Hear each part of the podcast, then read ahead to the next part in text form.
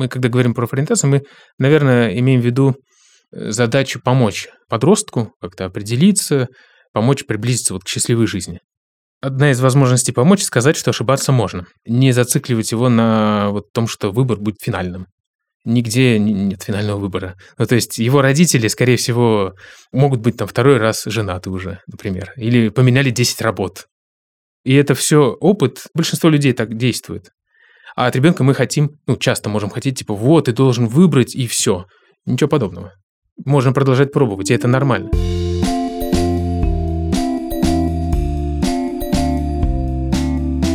Привет-привет! С вами самый честный подкаст о материнстве «Ты же мать», и здесь мы его ведущие. Меня зовут Настя Хартулари, у меня есть дочка Варя, и ей скоро три года. Меня зовут Саша Давлатова. У меня есть сын Миша, ему 19 лет, сын Костя, ему 6,5, и дочка Маша, ей 14. А я Настя Красильникова, и у меня есть сын Федор, и ему по-прежнему 4 года.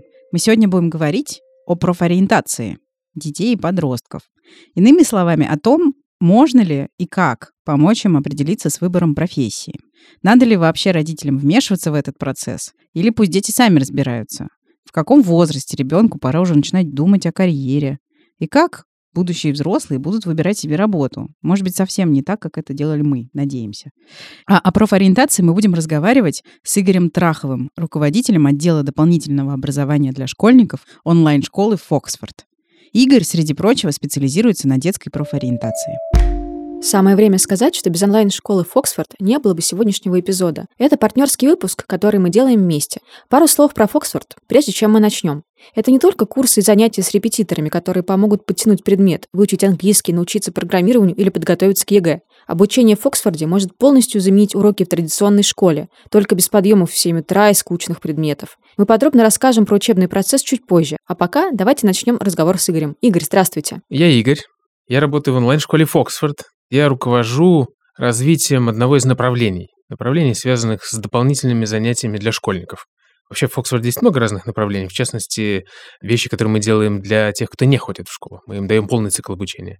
А вот мое направление отвечает за то, чтобы дать школьникам, которые ходят в обычную школу, то, чего им не хватает. Какие-то дополнительные занятия, углубленные программы, подготовка к олимпиадам, экзаменам, различные хобби, творчество и так далее. А на какую из этих дополнительных программ вы бы сами пошли, если бы были сейчас в школьном возрасте? Я бы, конечно, пошел на олимпиадную математику, потому что я очень люблю математику.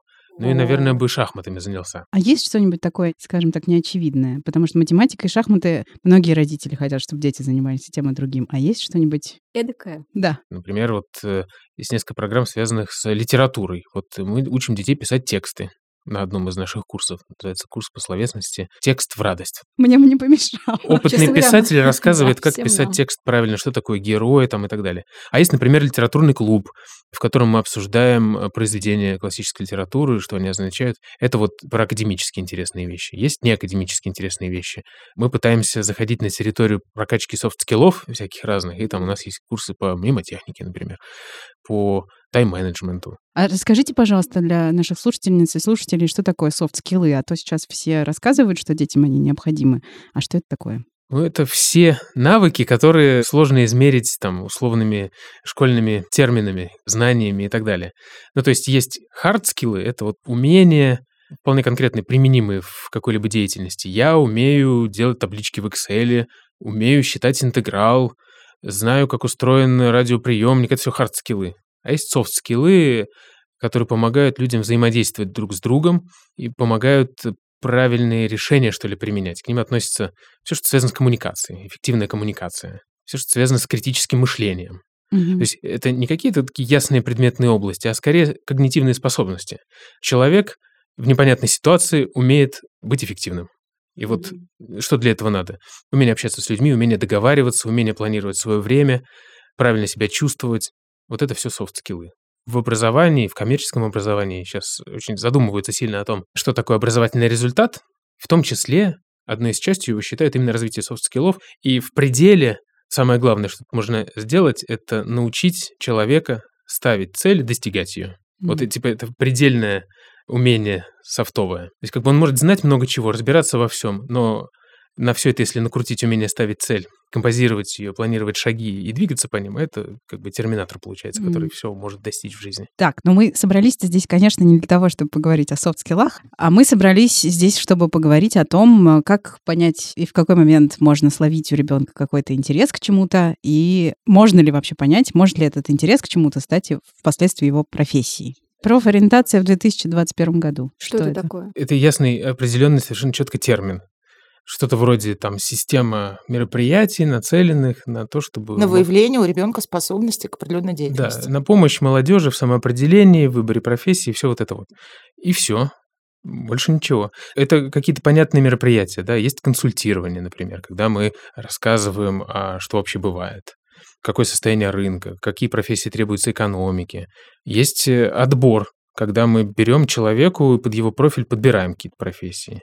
Есть обратный процесс, когда мы можем измерить, подходит ли человек к какой-то профессии, соответствует ли он квалификации. Есть процесс адаптации профессиональной. Это вот комплекс мер, направленных на то, чтобы человек лучше понял, что ему подходит и разобрался вообще в том, что бывает. Вот что такое профориентация. А с какого возраста человек может начать эти мероприятия? Достаточно разумным становится он для этого ну, не раньше, чем в 12 лет. Ага. В 12 лет там созревают те части мозга, которые отвечают за как раз когнитивные способности, он может воспринимать, понимать, отдавать себе отчет в чем-то, и вот эти мероприятия как-то впитывать. И они дают тогда эффект. Ну, то есть, э, чтобы они давали эффект, нужен определенный багаж и фундамент. И вот это самое важное.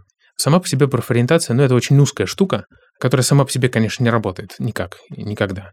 Это некая такая изюминка, вишенка, которая поможет определиться, когда ты готов к этому. А давайте про багаж и фундамент тогда. Что там должно быть в этом чемодане? Можно задаться вопросом, каким мы хотим видеть человека вот э, в 17 лет или 18 лет?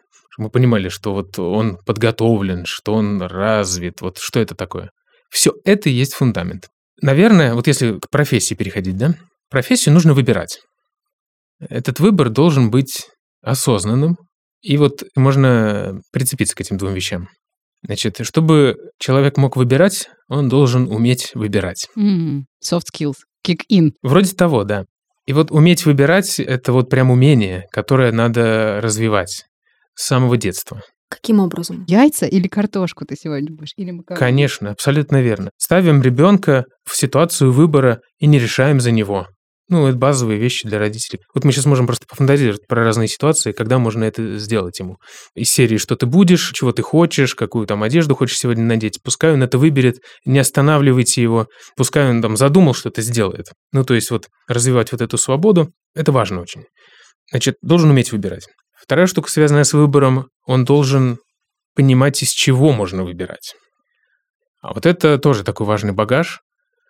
Чтобы понимать, из чего можно выбрать, ты должен знать, как этот мир устроен, что в нем вообще бывает, с разных совершенно сторон. Знать людей, как они ведут себя, как они коммуницируют друг с другом, какие законы вообще работают э, в мире, какие цвета есть в нем, какие процессы происходят, какие страны, все-все-все. То есть, когда ребенок в процессе своего взросления знакомится с окружающим миром, то он вот это впитывает, впитывает, впитывает, и он много всякого разного видит и понимает вообще, что существует. Он видит все это, и это оставляет след. И он понимает, из чего можно выбирать. Он понимает, что можно пробовать.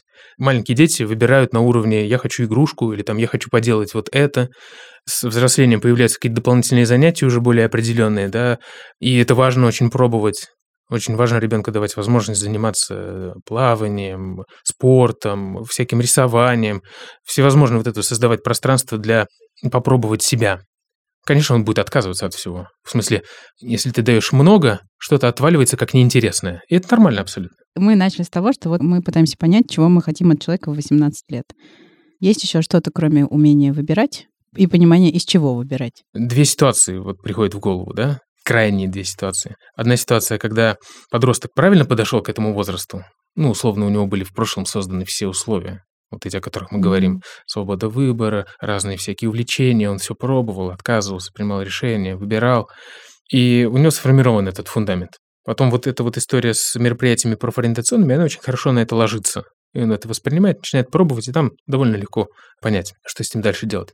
Если он не подошел к этому возрасту вот в таком состоянии, то тут, конечно, сложнее. Мгм. Это не будет работать. Он не сможет этот выбор сделать.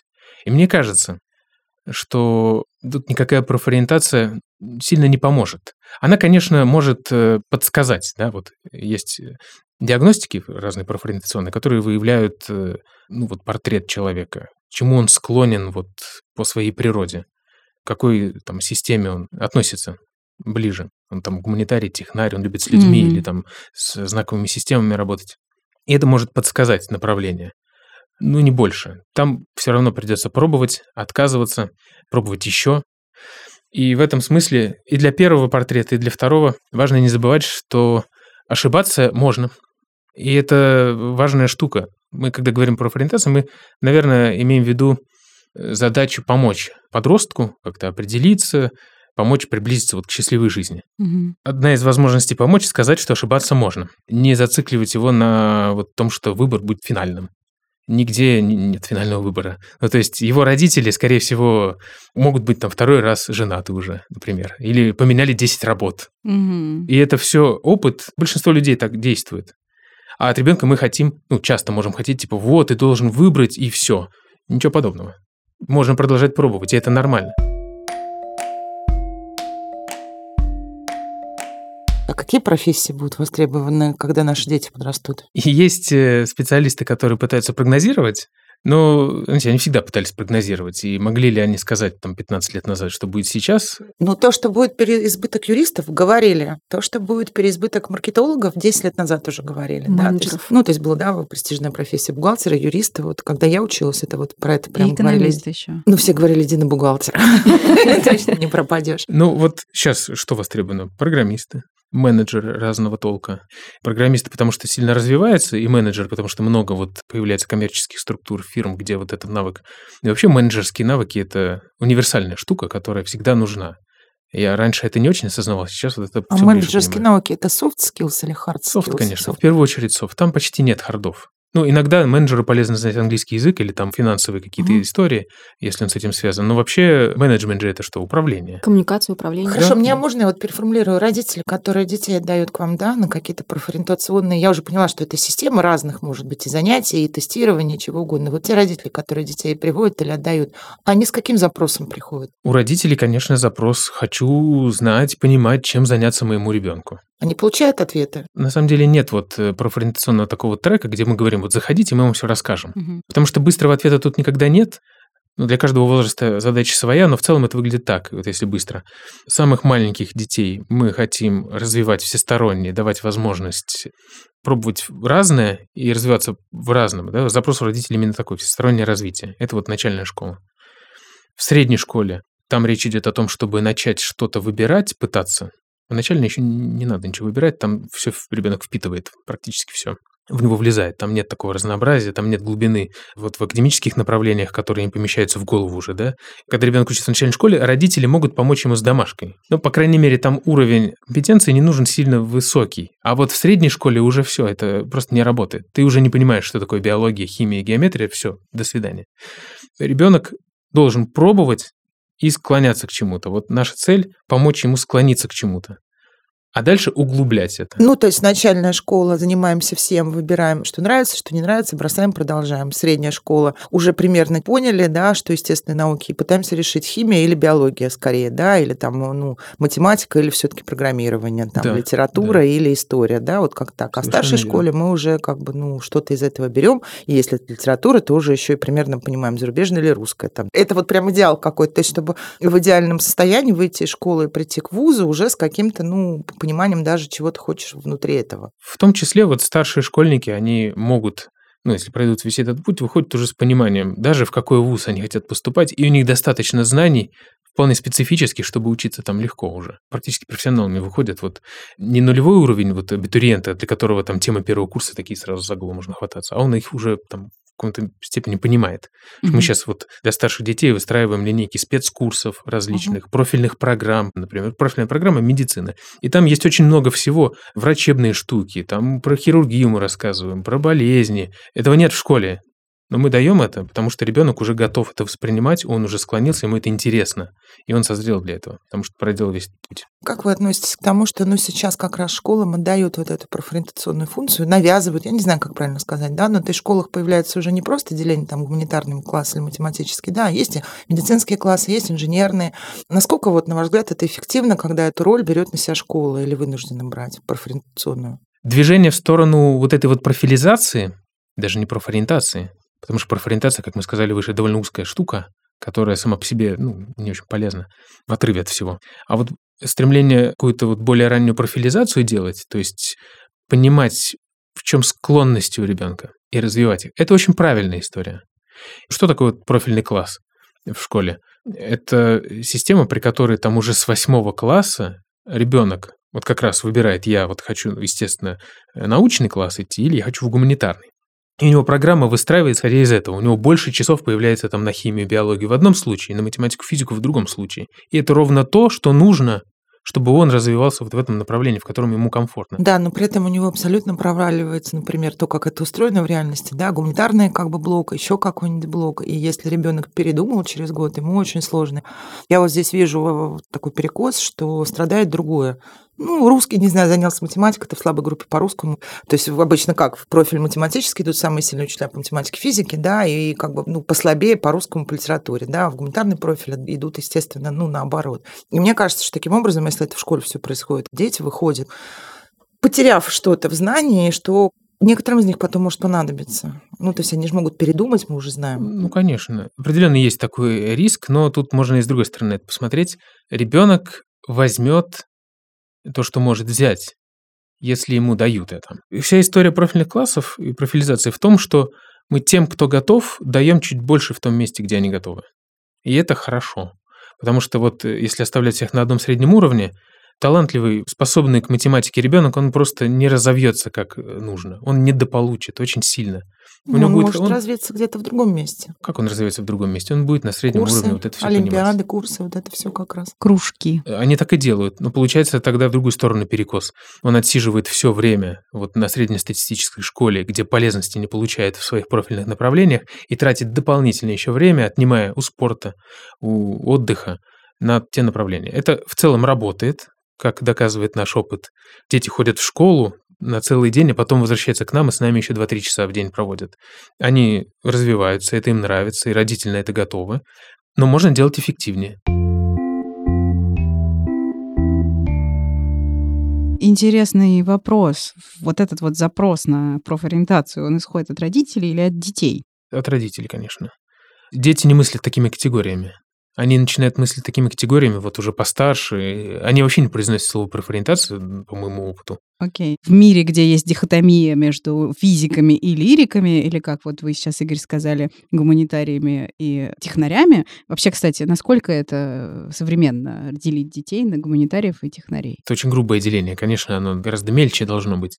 Но в целом вот пристрастие к чему-то вот точному, техническому, математическому в противопоставлении к стремлению больше к гуманитарным вещам, там же есть вот это вот отличие все равно. Просто мне кажется, что чем дальше развивается мир, тем больше появляется в нем разнообразие. А разнообразие — это опции. И как будто бы в образовании тоже должно быть больше разнообразия. Оно должно уметь повернуть не только налево и направо, но еще э, на северо-запад и на юго-восток. О, да.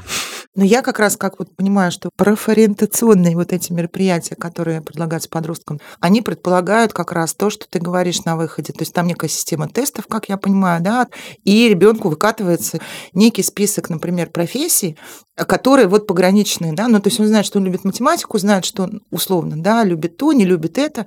Ну, вот он математик, но он, не знаю, не хочет быть учителем, не хочет быть программистом и вообще еще любит кино, например. И да, ему предлагаются вот варианты. Я знаю знакомого мальчика, который благодаря вот такой профориентации, он очень любил спорт, был абсолютно не спортивный, он знал всех футболистов, все матчи, какой ногой, какой забил, какой полузащитник в 67 году, какой гол где-то. При этом был абсолютно гуманитарный, да, и еще и из футбольной секции его выгнали как безнадежного. И в итоге, ну, пожалуйста, спортивная журналистика, да, и он комментатор на радио, у него все отлично прямо. И это благодаря как раз вот такой истории произошло. То есть не догадывался, что можно вот так? Про это даже не думали. Не приходит нам в голову комментатор так, да, когда мы ребенку профессию так думаем, о профессии ребенка, мы что думаем? Юрист, филолог, медицинский, там, ну, не знаю, биохим, ну, журналистика, если мы думаем. Не конкретная вот эта компетенция комментатора. А вот знаете, что еще интересно? Дети наши живут в век соцсетей люди, которые занимаются профессией менеджер-блогера, зарабатывают большие и большие деньги. И это та профессия, для которой, в общем-то, не требуется специального образования, да? Можно ли на профориентации выяснить, что тебе, дружок, дорога в менеджер-блогера? Вы вот эту современность как-то абсорбируете в ваше, вот в эти вот мероприятия? Конкретно мы в наши, ну, я бы сказал скорее, что нет. На вот профориентационные мероприятия в классическом понимании мы пока не очень много внимания обращаем. У нас есть какие-то вещи, но они не глубокие. Мы просто не фокусируемся пока на этом. Но в принципе, если говорить вот не только про Фоксфорд, а вообще, да, хорошие правильные консультации могут и в эту сторону направить. Ну, потому что это понятные вещи. Конечно, не все так делают. Вполне я могу представить э, махровых специалистов, которые будут по-прежнему рекомендовать экономистов, бухгалтеров угу. и так далее. Или, например, разглядеть в ребенке страсть к компьютерным играм непобедимую, которая может стать для него основой его безбедного существования на всю жизнь, потому что он будет стримером в YouTube. Вот такое дети, конечно, сами в себе открывают, понимают. И без родителей. Да, им сейчас не нужно, они сейчас уже мечтают. Я хочу стать блогером, я хочу стать стримером. Тиктокером. Вот Тиктокером, да-да-да. Тут уже профориентацию за нас все сделали. Пришло время рассказать, как устроено обучение в онлайн-школе Фоксфорд. Так как это онлайн-школа, очных уроков в ней совсем нет. Все занятия проходят в интернете, в удобном для ребенка режиме и темпе. Для такого формата обучения есть английское слово homeschooling, которое сейчас используется и в русском языке. Занятия в Фоксфорде не похожи на лекции. Ученик в любой момент может задать вопрос преподавателю, а тот ответить на него. Или обсудить любой другой вопрос, связанный с темой урока. Начать учиться в Фоксфорде можно в любом классе, хоть в подготовительном, хоть в одиннадцатом, и для каждого ученика разрабатывают индивидуальную программу. Есть базовые курсы предметов, которые изучают все. Их можно дополнить углубленными, например, по профилю, который интересен конкретному ребенку. К слову, если у ребенка есть трудности в обучении, допустим, он потерял интерес к занятиям или не может разобраться, куда ему поступать и в каком направлении стоит двигаться после школы, он может обратиться за помощью либо к классному руководителю, либо к своему наставнику.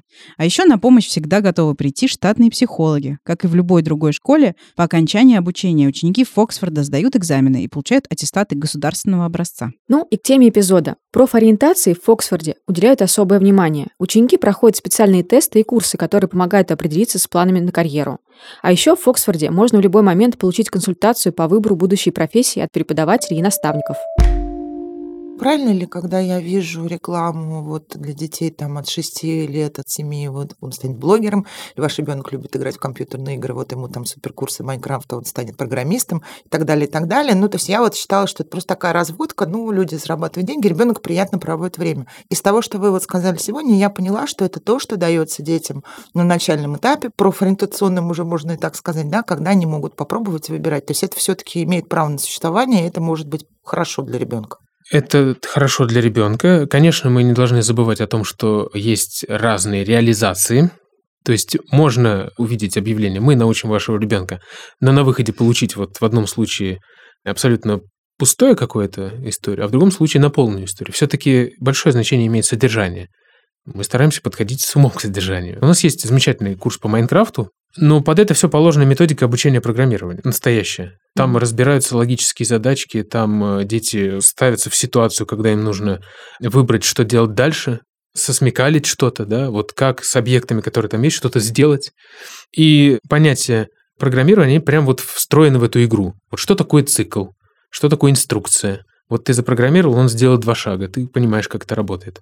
Это дает результат. То есть ребенок не просто прекрасно проводит время, а все-таки он образовывается. Конечно, да. Он прекрасно проводит время, но он мыслит в рамках этой игры, как должен мыслить программист. Задачей, способом решения, разными способами решения и так далее. Еще и изучают вот именно какие-то хардовые вещи, типа там синтаксис, э, разные всякие правила, которые уже можно применять в более интересных вещах. Я Машу в прошлом году заставила слушать историю, когда Фоксфорд бесплатно открыл ресурсы, да, вот когда всех заперли. Она выбрала один предмет, это была история, она слушала какие-то занятия, что там отвечала. Это был самый провальный у нее предмет в школе, ну, то есть она просто не очень им интересовалась, она как-то там шла, ну, что, с тех пор у Маши хорошие оценки по истории, она любит историю, то есть прошло время, а что-то осталось, это прям очень странный был эффект на это не рассчитыван. Ну, просто пусть она лучше слушает историю, чем она тупит в Инстаграме. Там полтора часа в день можно, да, послушать, как бы история, это все-таки не математика. Ну и Параллельно тупить в Инстаграме. Про тупить в Инстаграме. Это не то чтобы однозначно вредно. Так. Да. То есть это вполне себе способ знакомиться с миром. Вот мне тоже хочется, Саша, с тобой поспорить, Да я не что... буду даже, я с вами соглашусь. Просто когда у вас будет ребенок, который это делает 8 часов в день, вы будете готовы предложить ему миллион параллельных альтернатив. Я же не запрещаю, я же не против, но как бы мне хочется, чтобы было что-то еще. Я прям согласна. У меня Костик, знаете, сколько всего интересного из ТикТока знает? Ну, мы смеемся, ну, то есть помимо ну, 70% там ерунды, 30% его знания о мире, которые он получил в этот несчастный вот карантин, локдаун, потому что мы не могли им заниматься. И неожиданно там встречаются, ну, вполне себе какие-то знания и даже о медицине, и о прививке, о вакцинации. М. Вот да, тезис в том, что это не объективное зло, да, вот это надо просто понимать. То, что нужно разнообразие, и то, что нужно кроме этого что-то еще, абсолютно верно. А, то есть многие просто э, относятся сразу с резким негативом. Вот ты залипаешь в телефоне. Ну, найдите в этом положительную сторону. Когда только это, да, наверное, что-то надо добавить. Но это вот просто неоднозначное зло. В чем роль родителей? И как родители могут помочь ребенку? А чем могут, наоборот, они навредить в этом пути поиска себя, назовем это так? На каждом этапе родитель решает какую-то задачу определенную. Чаще всего и самая важная задача родителя – дать информационную поддержку, ну, в смысле, показать, где искать, Э, не делать выбор за него. То есть показать, какие есть дополнительные занятия, куда можно ходить, если мы про маленького ребенка говорим, да, когда мы выбираем дополнительные занятия, родитель, конечно, вот это пространство выбора показывает. Это его задача основная. Потом все, что ребенок делает на этих занятиях, это формирует его как раз багаж, вот тот фундамент, о котором мы вначале говорили. Эта информационная поддержка не только кружки и секции, конечно. Взрослым очень полезно рассказывать детям о своем опыте профессиональном М, о своих каких-то историях, может быть, как он что-то выбирал, как друзья к чему-то приходили. То есть вот ну, у родителей же есть опыт, которым можно делиться, и это очень важно. И это очень делает ближе все эти истории. Да, ребенку важно, он понимает, что это близкий человек рассказывает.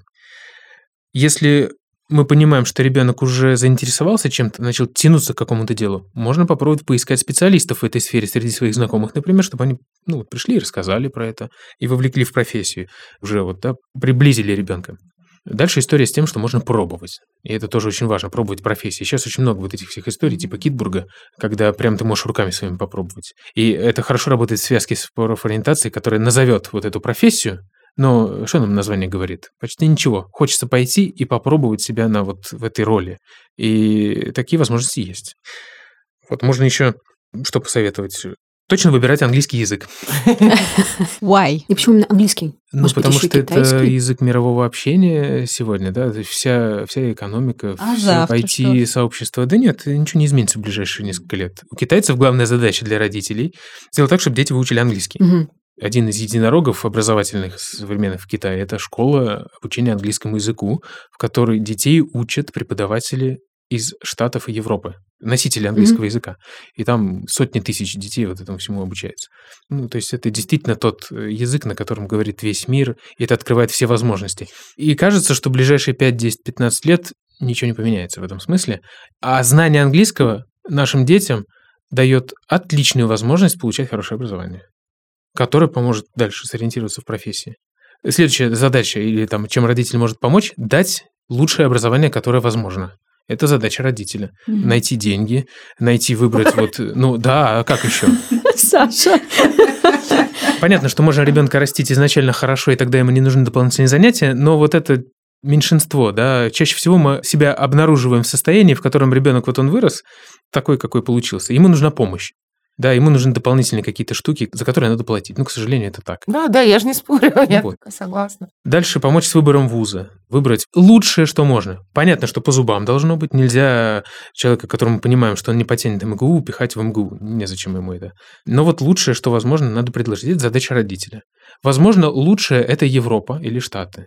От этого тоже нельзя отказываться. Можно спокойно уезжать учиться в Европу, Штаты, потом возвращаться работать в Россию. Это очень хорошо и правильно. Так делают люди. И это очень успешные, Это люди, которые могут генерить идеи. Мгм. Это очень хороший сценарий, правильный. Все-таки образование сейчас, вот высшее образование, ну, наши вузы в рейтингах э, где-то там за сотни находятся. Ну, надо это признать. А можете назвать топ-5, топ-3, топ-2 профессии, которые пригодятся, условно, которые будут востребованы через 10 лет? Я бы однозначно сказал, что это менеджер, и пусть будет инженер. Все-таки технологические сферы сейчас очень развиваются сильно. И в мире точно будут нужны очень сильно программисты и все, что с этим связано. Обслуживающий персонал, дата-инженеры, инфраструктурные инженеры, вот эти вот все люди, которые обеспечивают э, работоспособность э, всего этого вот великолепия. Мгм. Но и менеджеры, чтобы всем этим управлять и вообще всем управлять. Есть еще направление, которое, кажется, очень востребовано будет. Это все, что касается работы с людьми, в смысле помощи людям. Помощь в том, чтобы они понимали себя и так далее. Вот на стыке психологии, какого-то там, не знаю, коучинга. То есть вот люди, которые помогают другим людям себя лучше понимать, что-то такое. Потому что все-таки человеческий капитал — это чем дальше, тем более востребовано и важно.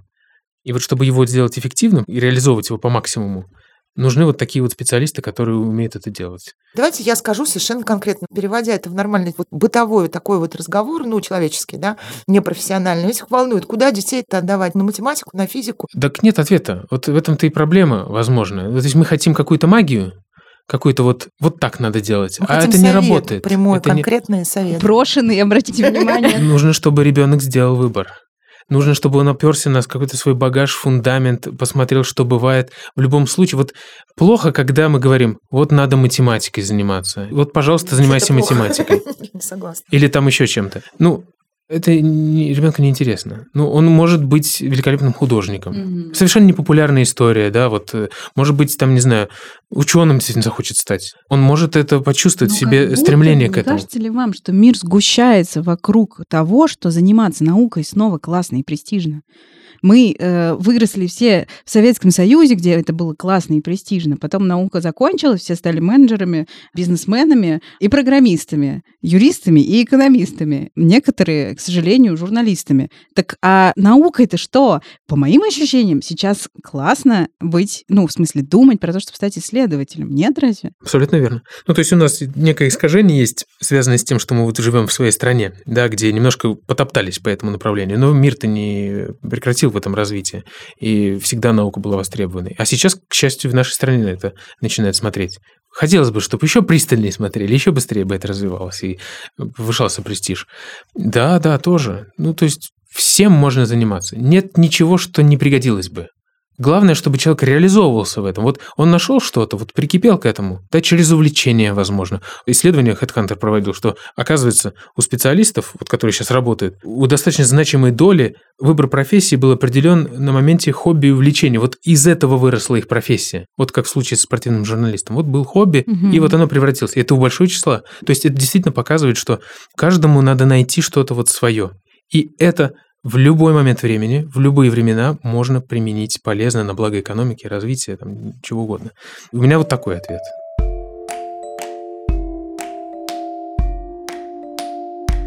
Закономерный вопрос. Что, если кажется, что ребенка ничего не интересует, что он ничем не увлекается? Что делать?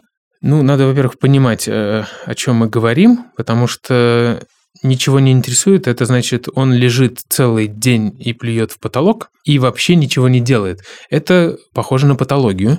И ну, здесь нужна помощь специалиста, конечно. Ну, Мгм. то есть психолога брать там и пытаться что-то понять про ребенка. Но кажется, что речь про другое идет. Ну да, что не интересуют никакие не гуманитарные науки, условно, не математика, не физика, не химия, не биология. Неинтересно. Ла-ла-ла-ла. У меня два таких. Вот, да, у нас есть конкретные пациенты. Тут, с одной стороны, можно родителям задуматься, а почему я считаю, что ребенка ничего не интересует, а почему для меня это важно? Не пытаюсь ли я сравнить его с кем-то другим? Не пытаюсь ли я исходить из каких-то шаблонов? Нет, я просто хочу, чтобы он чем-то интересовался, чтобы получить в этой области профессию, и чтобы он сам себя содержал. Прям сразу отвечу. И сразу встречный вопрос. Мгм. А вы чем интересуетесь? Едой, социальными сетями, кино, книгами, работой, текстами. И вы вот эти увлечения демонстрируете своим детям. Ну да, демонстрирую я, конечно, сидение за компьютером с утра до ночи. Я понимаю, к чему все идет. Хорошо, как вот помочь ребенку, который скажем так, не проявляет особенного интереса ни к математике, ни к физике, ни к биологии, ни к чему. Мы понимаем, что говоря ну, на современном языке, современные родители, современная психология и все прочие социальные науки, что формулировка ребенка ничем не интересуется, она некорректна. Он не интересуется тем, что хотели бы родители, или родители не видят то, чем он интересуется. Мы это уже обсудили на примере там, Инстаграма и социальных сетей. Чем помочь ребенку, который, как тебе кажется, вообще ну, не может найти себе хобби, довольно взрослому? Что здесь родители могут сделать? Ну, кроме как пойти всем к психотерапевту. Есть гипотеза, что вот э, даже в такой ситуации мы просто не до конца понимаем ребенка, потому что у него внутри какой-то свой очень богатый мир, какие-то свои желания, мечты, как-то он относится к происходящему. И вот ему точно что-то интересно. Возможно, не то, что нам бы нравилось, чтобы ему было интересно. Но это чья проблема? Может быть, это наша проблема. Может быть, надо попробовать поговорить с ребенком. Может быть, надо попробовать помочь ему оказаться в ситуациях, э, которые могут его увлечь чем-то. Пригласить его чем-то вот позаниматься, интересными вещами. Вряд ли он вот прям ничем нет. Наверняка что-то внутри есть, и это надо вытащить. Хорошо, просто. поможет ли такому ребенку профориентационные вот эти тестирования? Боюсь, что нет. Почему? Видите, мне кажется, что профориентационное тестирование, все, что в результате их может э, появиться, оно применимо только когда у нас фундамент уже есть. Может быть, он и есть, но скрыт. Вот тогда да, может быть. Но если его не сильно есть, то это будет вот в одно ухо влетело, в другое вылетело. Не очень близкая история. Может быть, здесь э, важнее действительно попробовать прикоснуться к чему-то, да, сходить, показать, как там, что работает. Тут же там про разные возрасты можно говорить. Кто помоложе, вот в Хитбургах можно что-то попробовать. Не знаю, сложный вопрос, как вот вытащить. Может быть, еще такой совет, набраться терпения. И платить бесконечно за образование, да. Это в любом случае. Набраться терпения просто в какой-то момент проявится интерес, но не может не проявиться. Это очень патологично, если не проявляется. Здесь вопрос про то, как помочь ребенку просто, да, этот интерес проявить и развить родителю конкретно совершенно. В любом случае, создавать условия, в которых вот ему будет комфортно чем-то увлечься. Пусть вокруг него среда э, будет из людей, которые чем-то искренне увлекаются и вот это делают постоянно. Да, вот у вас любимое дело есть, делайте это на его глазах, говорите об этом, с увлечением рассказывайте о своей работе, чтобы он чувствовал, как вам это интересно, как вы вот вдохновлены, и он такой, блин, классно, здорово. Пусть другие взрослые люди приходят и рассказывают о каких-то своих вещах. Это то, что может вдохновить. Все равно ребенок э, в любом возрасте, ты взрослый человек, он реагирует на образец очень сильно. И вот если этот образец есть, если получается его создать, то это хорошо работает. Все это время вижу образец в нашей квартире. Один родитель, вот последний год, да, сидит за компьютером между одним и вторым и третьим зумом. Второй родитель сидит за компьютером. В перерывах еще все что-то готовят, пытаются что-то дома делать. Естественно, никаких, ну, не разговоров, чем нравится каждому из нас работа, да. То все только отстаньте, отстаньте, отстаньте. Ну, то есть прям я что-то как-то расстроилась. Да-да-да, для меня, конечно, это тоже все-таки звучит как очень большое давление и очень много требований к современным родителям, да, которые должны обеспечить, заплатить за образование, создать комфортную среду для ментального развития, но и еще обязательно заинтересовать. Сынок, там обижают женщин, я надеваю плащ и лечу их спасать. Я, ну, как бы пытаюсь себе представить, что я своего ребенка пытаюсь увлечь тем, чем я занимаюсь. Я понимаю, это звучит сложно, и большинство так не делает. Тем не менее, мы все выросли, мы все стали классными людьми, специалистами. Но с нами это не делали, со мной так не делали, как я рассказываю.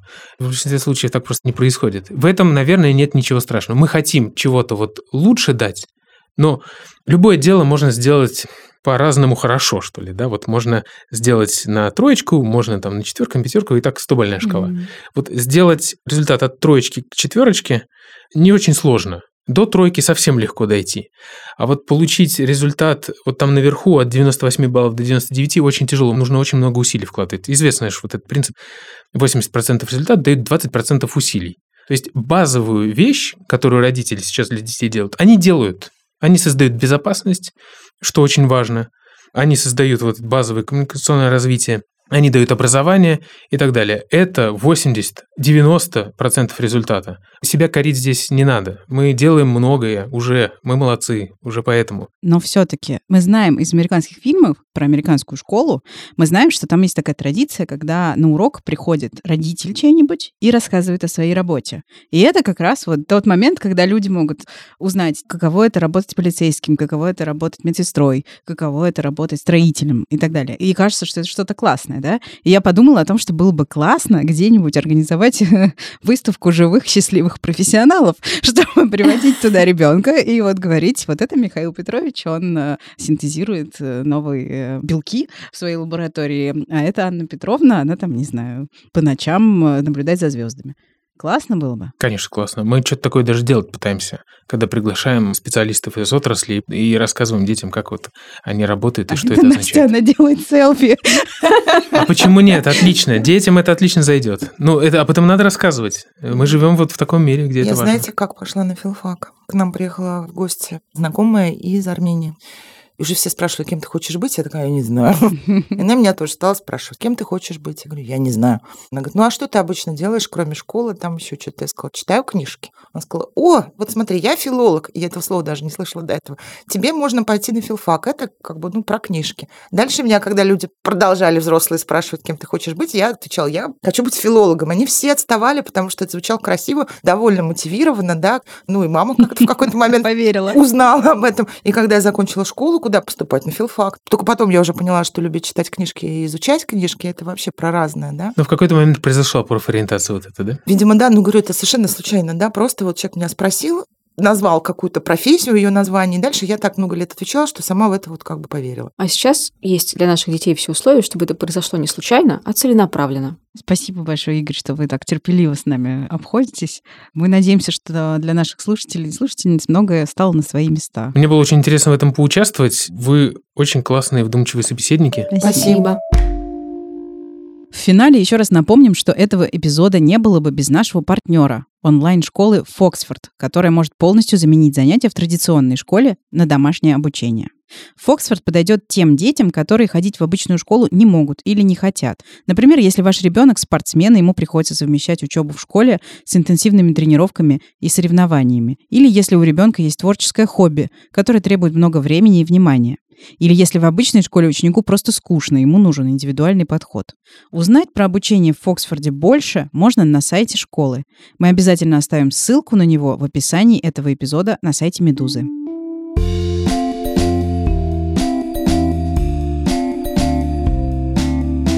Спасибо большое, что вы слушали сегодня наш подкаст. Спасибо большое Игорю, который много интересного нам рассказал. Не забывайте, что в следующий раз мы с вами встретимся в следующую среду. И пока вы ждете, обязательно поставьте нам оценку в том приложении, в котором вы слушаете подкасты. Напишите письмо на подкаст собакамедуза.io, если вам есть что рассказать, чем поделиться или что предложить. И слушайте другие подкасты Медузы. Например, подкаст «Что случилось?» о новостях, которые еще долго останутся важными. Или подкаст «Чего бы посмотреть?» о сериалах. Всем пока. Пока-пока. Пока!